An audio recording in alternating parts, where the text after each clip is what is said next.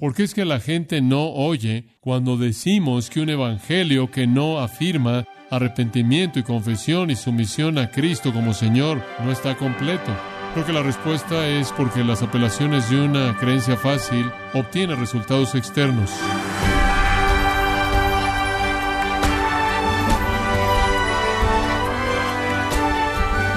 Le damos la bienvenida a su programa Gracias a vosotros con el pastor John MacArthur.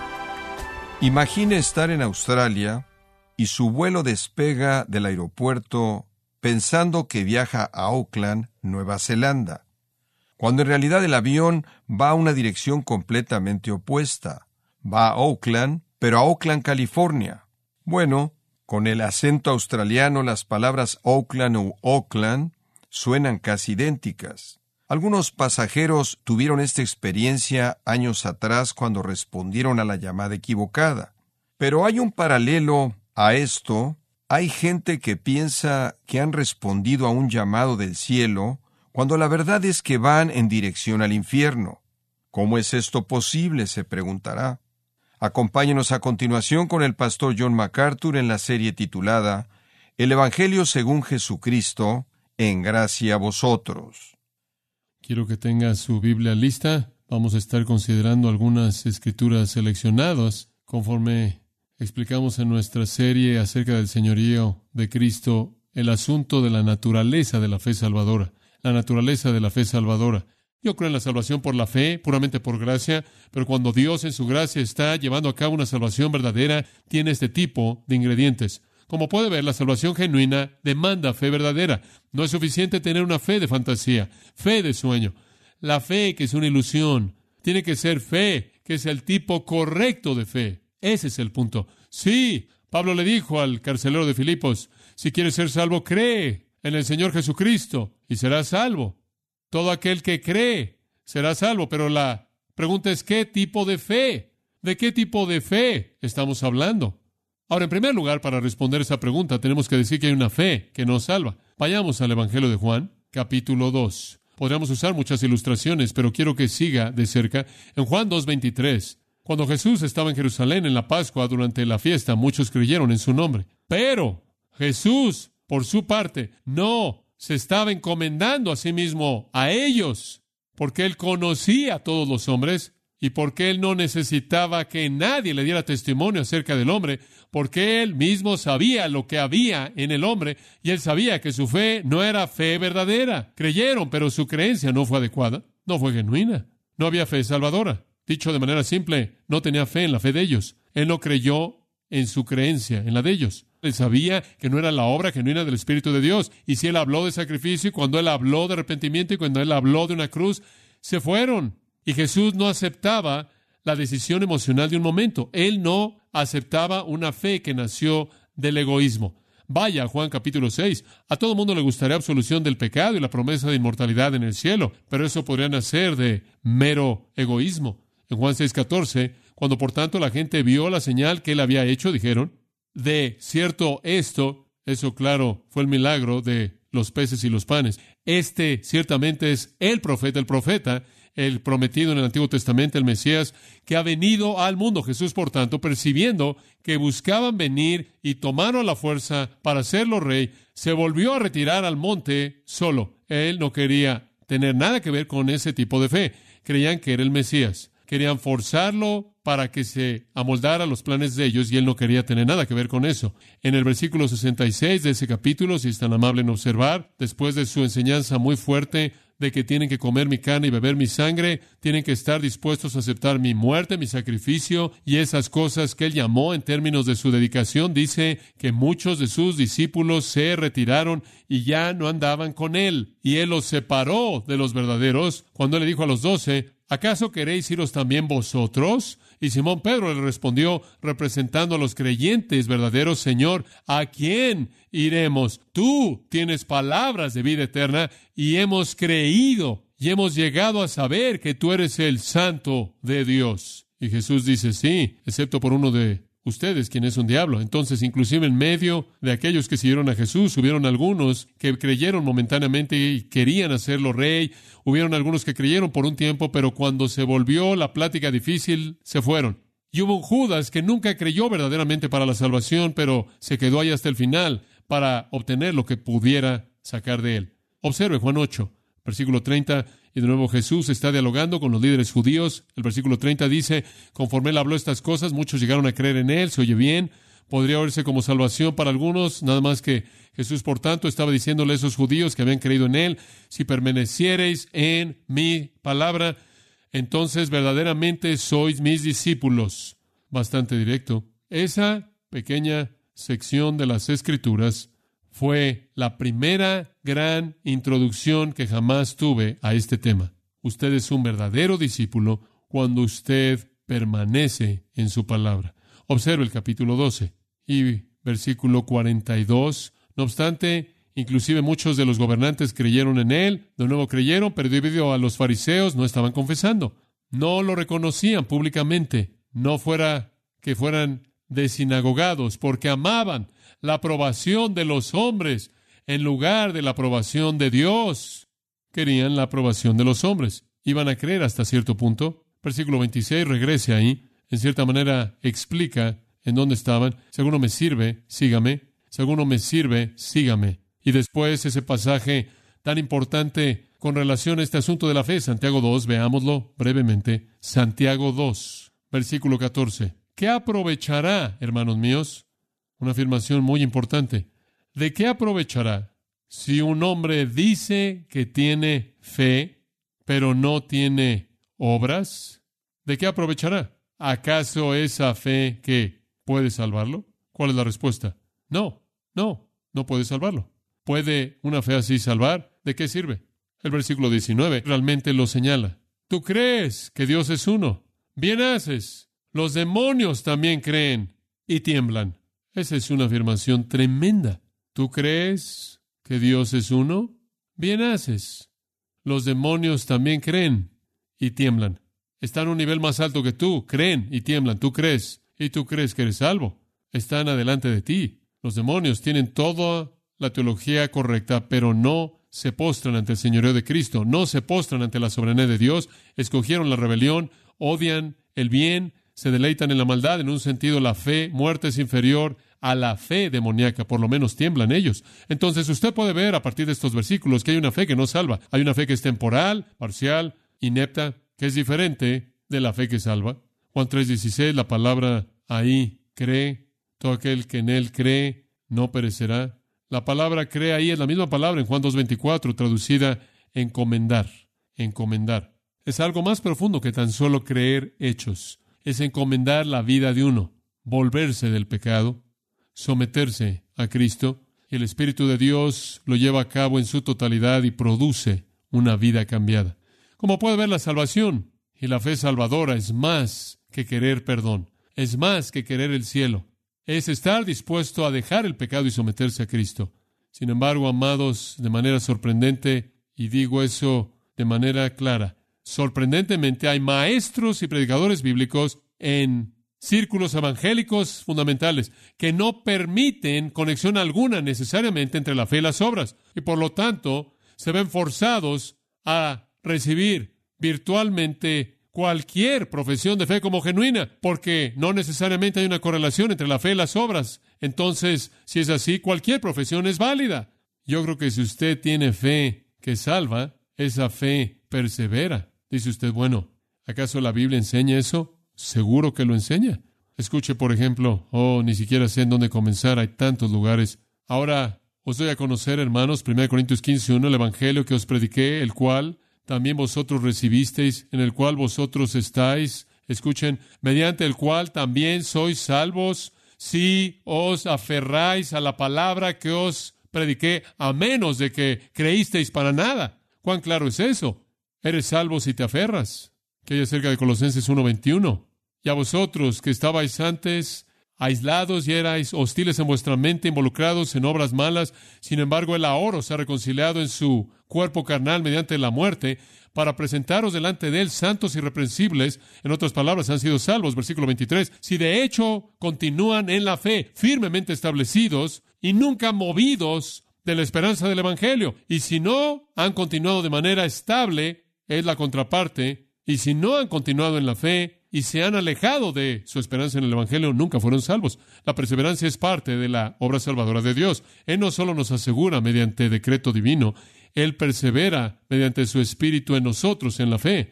Observe Hebreos, veamos un par de versículos ahí. Abra su Biblia en Hebreos capítulo 2, vamos a verlo rápidamente, quizás media docena de escrituras rápidamente para afirmar esto en su mente. Hebreos 2.1, por esta razón, pongamos una mayor atención a lo que oímos, no sea que nos alejemos, porque si la palabra hablada mediante ángeles fue inalterable y toda transgresión y desobediencia recibió una recompensa justa, ¿cómo escaparemos si descuidamos una salvación tan grande? En otras palabras, el mensaje aquí es, miren, más vale que estemos seguros de que tenemos una salvación de la cual no nos desviamos de lo contrario, no escaparemos del juicio de Dios. ¿Por qué? Porque si nos alejamos de lo que una vez creímos, nos dirigimos al juicio y esa es evidencia de que nunca fuimos salvos. Para comenzar, capítulo 3, versículo 14, esto es tan claro porque nosotros, y me encanta este versículo 14, porque nos hemos vuelto participantes de Cristo, sí, nos aferramos al principio de nuestra certeza firme hasta que el fin.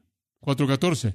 Debido a que tenemos un gran sumo sacerdote quien traspasó los cielos, Jesucristo el Hijo de Dios, sostengámonos firmemente a nuestra confesión, capítulo 6, versículo 11, y deseamos que cada uno de vosotros muestre la misma diligencia para reconocer la certeza plena de la esperanza hasta el fin, para que no seáis perezosos, sino imitadores de aquellos quienes mediante la fe y la perseverancia heredan las promesas. Capítulo 10 y versículo 34, de nuevo, mismo concepto, porque vosotros mostrasteis compasión hacia los prisioneros y aceptaron con gozo que se llevaran vuestra propiedad, sabiendo que tienen para vosotros una mejor posesión y una permanente. No dejen vuestra confianza, necesitan la perseverancia y recibiréis lo que fue prometido. Versículo 36. Mientras tanto, por un poco de tiempo, versículo 37, el que está por venir vendrá y no se tardará. Y mientras tanto, mi justo vivirá porque por la fe. Y si él retrocediere, mi alma no tiene placer en él. Pero nosotros no somos de aquellos que retroceden para destrucción. Aquí está, sino de aquellos que tienen fe para la perseverancia del alma. Hebreos 10, 39. Hebreos 12, 14. Esto es tan claro. Buscad la paz con todos y la santidad. Esto es el estar apartados, la piedad, la virtud, sin la cual nadie verá al Señor. Todos los que ven al Señor serán santificados. Y después Santiago 1, 2 en adelante. Tened por sumo gozo, hermanos míos, cuando os halléis en diversas pruebas, sabiendo que la prueba de vuestra fe produce paciencia, mas tenga la paciencia su obra completa, para que seáis perfectos y completos sin que os falte nada. En otras palabras, cuando vienen las pruebas, prueban su naturaleza, su virtud. ¿Quién es usted? Y versículo 12, bienaventurado es el hombre que persevera bajo la prueba, porque una vez que haya sido aprobado, recibe la corona de vida, eso es la vida eterna, la cual el Señor ha prometido a aquellos que en un tiempo en el pasado creyeron en Él. ¿Es eso lo que dice? No, aquellos que qué, que lo aman, aquellos que lo aman, aquellos que lo aman, aquellos que lo obedecen, aquellos que perseveran en la fe. Ellos son los creyentes verdaderos. Segunda Timoteo 2.12 dice, si perseveramos, también viviremos con Él, reinaremos con Él si perseveramos hasta el fin. La fidelidad de Dios es una bendición para los creyentes leales perseverantes. Pero observe la segunda mitad del 12. Si lo negamos, Él también nos negará. Como puede ver, si perseveramos, reinaremos. Si lo negamos en cualquier punto, fue una fe falsa, una fe de sueño, una fe falsa. Nunca estuvo ahí para comenzar. Él nos negará. Si fuéramos infieles, Él permanece fiel. ¿Qué significa eso? Bueno, la idea de su fidelidad ahí tiene que ver con juicio tiene que ver con juicio. Podemos ser infieles, pero Él será fiel a su promesa de juzgar a los infieles. Eso es lo que eso significa. Si perseveramos, reinaremos. Si negamos, Él nos negará. Podemos ser infieles. Esto es, quizás no guardemos nuestra promesa, pero Él guardará la suya. Y quizás hagamos una promesa con Cristo en algún punto y nunca la guardemos, pero cuando Dios hace una promesa de castigar el pecado, Él la guardará. Él la guardará. Y entonces lo que esos versículos están haciendo es darnos una bendición para el creyente leal, perseverante y pronunciando una maldición en contra del alma desleal, incrédula. Juan 3 realmente es la fuente quizás de ese pensamiento mismo. El que no cree ya está condenado porque no cree. Amados, es la naturaleza de la fe salvadora que cuando Dios da esa fe, Él sustenta o sostiene esa fe. Y si llega un punto en el que una persona deja de creer, la fe nunca fue la fe que Dios da.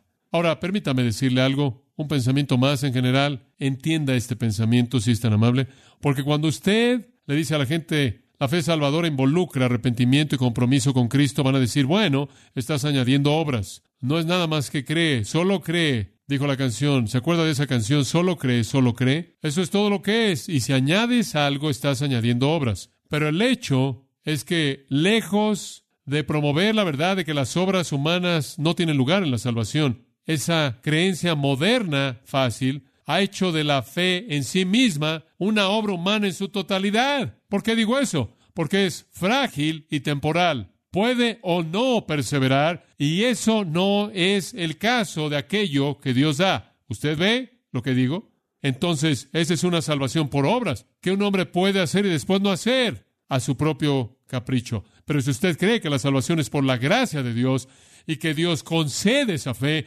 entonces la fe que Dios concede no es temporal, es perseverante y no está sujeta al capricho de un hombre.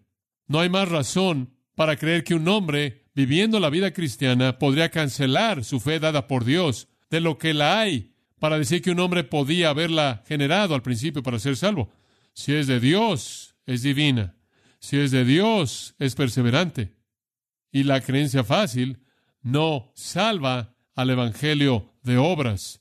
Se convierte en una salvación por obras, mediante la cual un hombre da y toma su fe a su propia voluntad.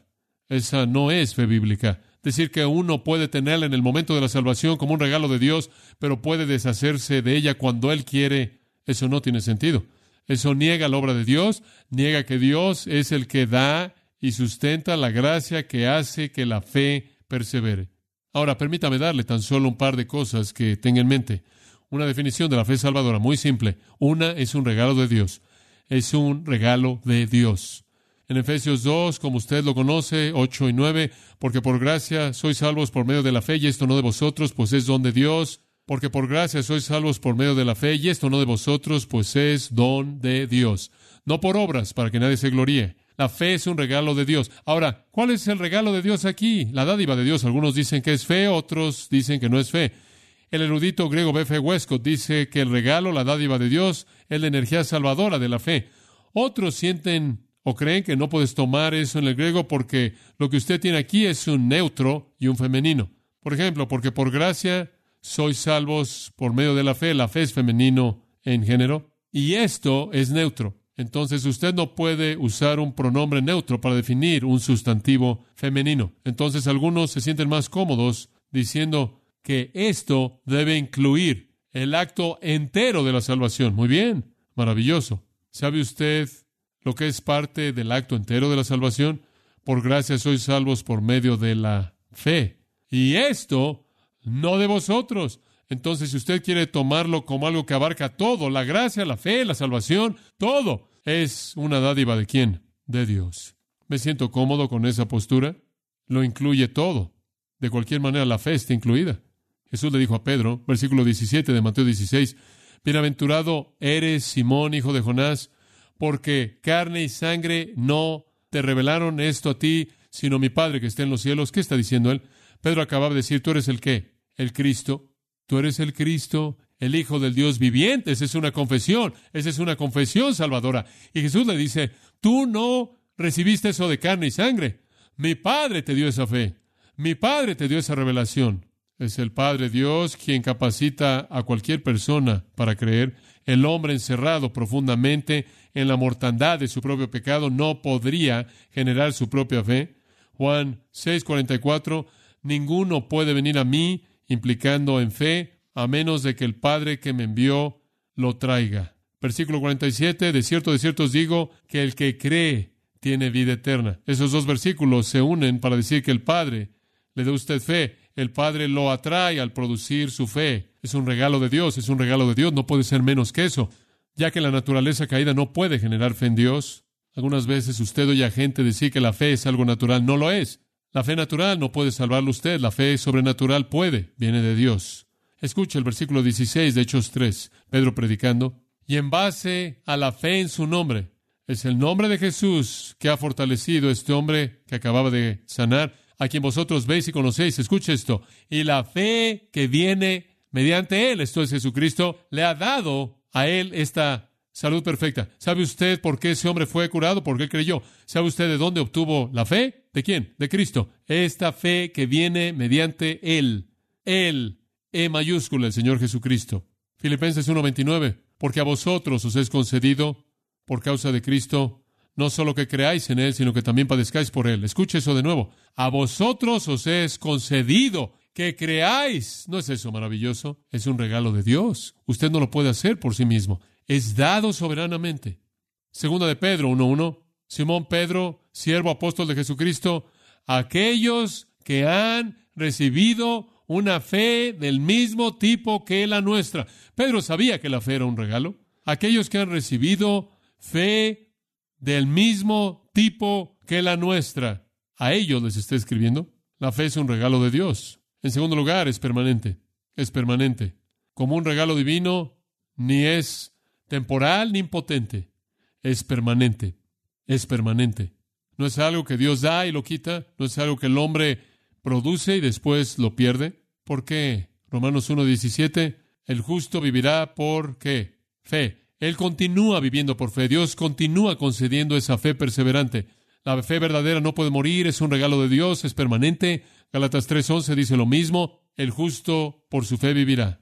Hebreos, creo que es el capítulo 10, ¿no es cierto? Versículo 38. Lo mencionamos hace un momento, sí, y mi justo por la fe vivirá. Y si retrocediera, mi alma no tiene placer en él, no es uno de los míos. ¿Se acuerda usted de Filipenses 1:6? Estando persuadido de esto, que el que comenzó en vosotros la buena obra que la perfeccionará hasta el día de Jesucristo.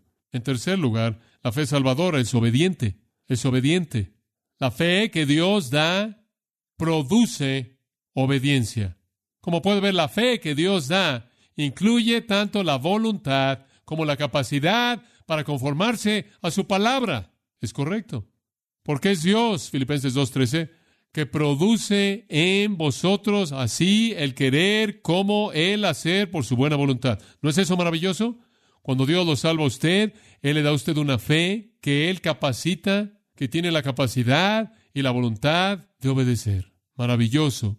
W. E. Vine dijo con respecto a la fe, es una convicción firme, es una rendición personal y conducta inspirada por dicha rendición. Y él estaba comentando acerca del término pisteo, creer. De hecho, él compara peito y pisteo relacionados de cerca etimológicamente. La diferencia en el significado es que el anterior implica lo que el último produce, obediencia y fe. Él dice, cuando un hombre obedece a Dios, él da la única evidencia posible de que en su corazón él cree en Dios. ¿Escuchó eso? Cuando un hombre obedece a Dios, él da la única evidencia posible de que en su corazón él cree en Dios. Digo, ¿de qué sirve que usted se ponga de pie ahí y diga, creo en Dios, creo en Dios, creo en Dios, simplemente no me importa lo que dice? Oh, él dice, Pedro en el Nuevo Testamento sugiere un resultado externo de la persuasión interna y la consecuencia de la fe. La fe obedece. Oh, no obedece de manera perfecta, ¿verdad? Su fe no obedece de manera perfecta, anhela obedecer y obedece, pero no obedece de manera perfecta. Romanos 7, Pablo dice, no hago lo que quiero hacer y hago lo que no quiero hacer y peleo la batalla de mi carne. Pero el querer, me encanta esto en el versículo 18, Romanos 7, pero el querer está presente en mí, quiere obedecer, anhela obedecer, tiene hambre de obedecer. Creer es obedecer. Pablo dice en Romanos 6, es tan maravilloso que cuando fueron salvos, fueron tomados de ser siervos al pecado y por la gracia de Dios ahora se han vuelto siervos de la justicia, obediencia. La obediencia prueba la fe. Como puede ver, la fe y la fidelidad no son conceptos sustancialmente diferentes para el cristiano del primer siglo porque la palabra era usada de manera intercambiable. Usted ve su concordancia y busque fidelidad y fe. Y conforme ve ambas, usted se dará cuenta si usted tiene cualquier tipo de fuente griega que usa la misma palabra. Fe y fidelidad van de la mano porque lo que usted cree dicta cómo obedece. Usted, si usted tiene fe, usted es fiel a la fe que tiene. Entonces es un regalo, es permanente, es obediente. Y finalmente, otro elemento de la fe salvadora, y únicamente voy a cerrar con esto, es humilde. Es humilde. Para esto usted necesita únicamente ver las bienaventuranzas. Bienaventurados los pobres en espíritu, Sigue hablando de pobreza de espíritu, quebrantamiento, arrepentimiento, tristeza, mansedumbre, hambre, sed de justicia. Bienaventurados los misericordiosos, bienaventurados los puros, bienaventurados los limpios de corazón, bienaventurados los pacificadores, bienaventurados los que son perseguidos por causa de la justicia. Como puede ver ahora, observe esto con cuidado. La fe verdadera comienza en humildad y en quebrantamiento y en tristeza y en arrepentimiento y en pobreza de espíritu y termina en obediencia y perseverancia. Es humilde, es humilde. La fe salvadora es como la de el niño pequeño. Si no vienen a mí, Jesús dijo en Mateo 18:4, como uno de estos pequeños no pueden entrar a mi reino. Es humilde, obediente, permanente y es un regalo de Dios. Usted no la produjo, Dios se la dio a usted y Él la sostiene. Y la gente que se aferra a una memoria, a una salvación basada en una memoria de un sentimiento emocional en algún lugar, en algún punto en el pasado, pero carece de amor hacia Cristo y carece de un deseo profundo de obedecerlo, no le pertenecen a Él. Gente que no cree sin importar lo que el pasado fue, no es salva. Esta es la razón por la que Pablo dice en 2 Corintios 13:5, examinaos a vosotros mismos si estáis en la fe, que Dios les conceda una fe salvadora verdadera, un regalo permanente que comience en humildad y quebrantamiento por el pecado y termine en obediencia para justicia. Esa es la fe verdadera.